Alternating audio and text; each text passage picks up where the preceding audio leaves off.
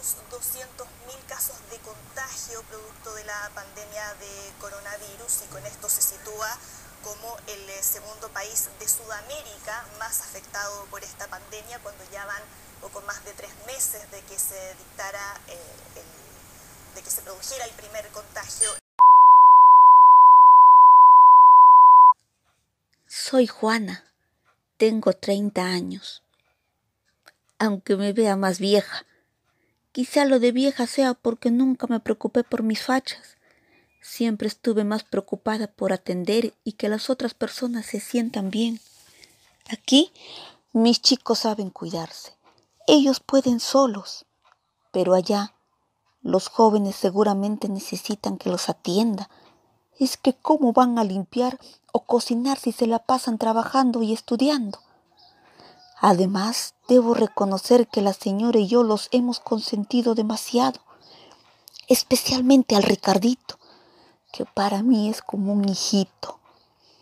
Ay, me da mucha vergüenza pero aún recuerdo que cuando llegué a la casa de la señora, Ricardito tenía apenas unas semanas de nacidito. Desde ahí, la señora y yo hemos estado en todo, limpiándole el potito y luego enseñarle a que lo hiciera solo. Le daba la teta, claro, de la leche del aceño, y luego le daba su biberón con lechecita en polvo y suplementos le hacía sus papillas y ahora cada que puedo lo consiento con su pollito y sus papitas fritas. Sé que la señora reniega conmigo porque no come sus verduras, pero es que, ¿cómo negarme cuando me hace ojitos? Debo apurarme porque el señor ya está por llegar y recogerme. Con toda esta situación pudieron haberme votado, decirme hasta aquí no más. Y sin embargo, lo primero que han hecho es llamarme. Son tan responsables, tan esforzados y considerados, que a todos sus trabajadores los siguen manteniendo. No sé cómo harán para seguirles pagando. Dios los bendiga siempre, porque cualquiera nos hubiera votado a la primera, y sin embargo, aquí estamos.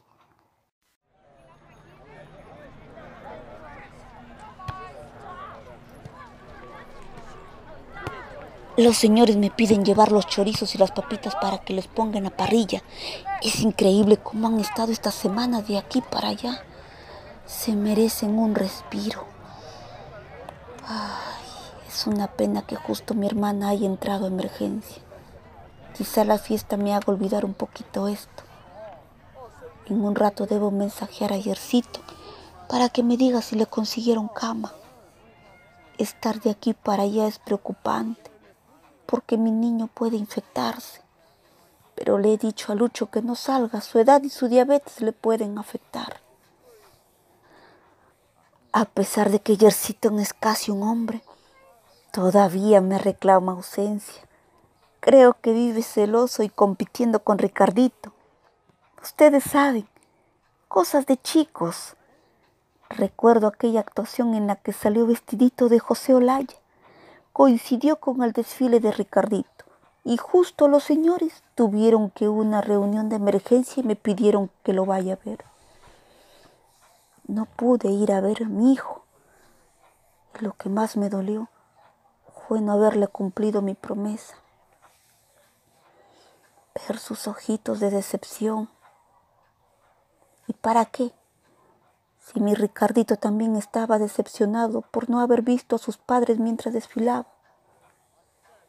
Esa noche, cuando el Señor me encontró llorando, me dio una palmada en el hombro y cincuenta soles extras de propina.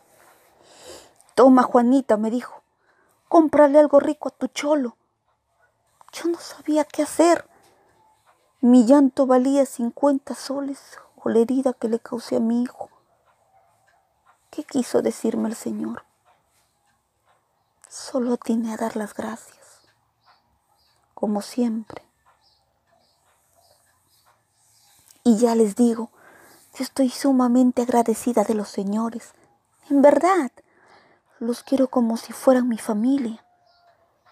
Pero a veces A veces siento, no sé, siento como un hielo que atraviesa mi alma y enfría mi pecho. Es como si ellos se esforzaran en decirme algo que les cuesta creerlo.